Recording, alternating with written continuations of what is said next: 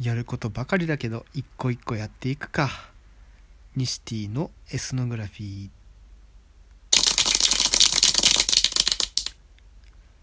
はい。やることばかりだけど一個一個やっていくか。ということで先ほど野村貴文さんがつぶやかれていた。ツイッターでつぶやかれていた言葉を見てそうだなとしみじみ思ってえー、寝床についているところでございます。あの、まあ仕事をしていると効率的にやるやり方だとか何て言うんでしょうワークハックとかライフハックみたいなことってまあよく本で書かれていたりだとか、まあ、それを意識しながらいろいろ活動してることもあるんですけれどもやっぱりこう一個一個丁寧に終わらせていかないと次に進めないんですよね。あれが溜まってるこれが溜まってるってすごく思ってしまうんだけれどもまあ溜まってていいんじゃないかな。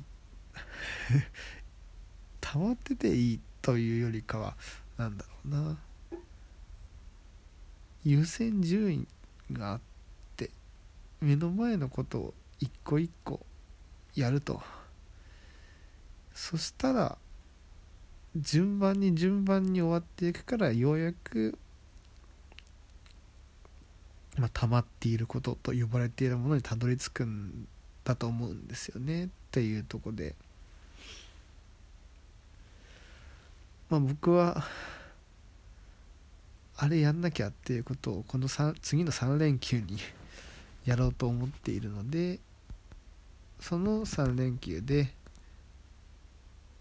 やりたいことができるように平日のうちにできることとか休日に伸ばしたくないようなことを一個一個やっていきたいなと考えてます。あとはたくさんのことを数十パーセントずつこう終わらせていくよりも一つのことを全て終わらせるそしたら次のことっていく方が見える景色が違うんじゃないかなって思うんですよね。まあ、もちろん順番として少し手をつけてみるいろんなことにっていうのも大事なんだけれどもそれをある程度した後は目の前にある一つ一つのことを全てや全てやった後にしか見えない景色って少し触った後にもう少し触っていくという景色よりも見えるものが大きいんじゃないかな得られるものが大きいんじゃないかなって思ってるのでまあ明日からもまたやることばかりだけど一個一個やっていくかと思います。それでは皆様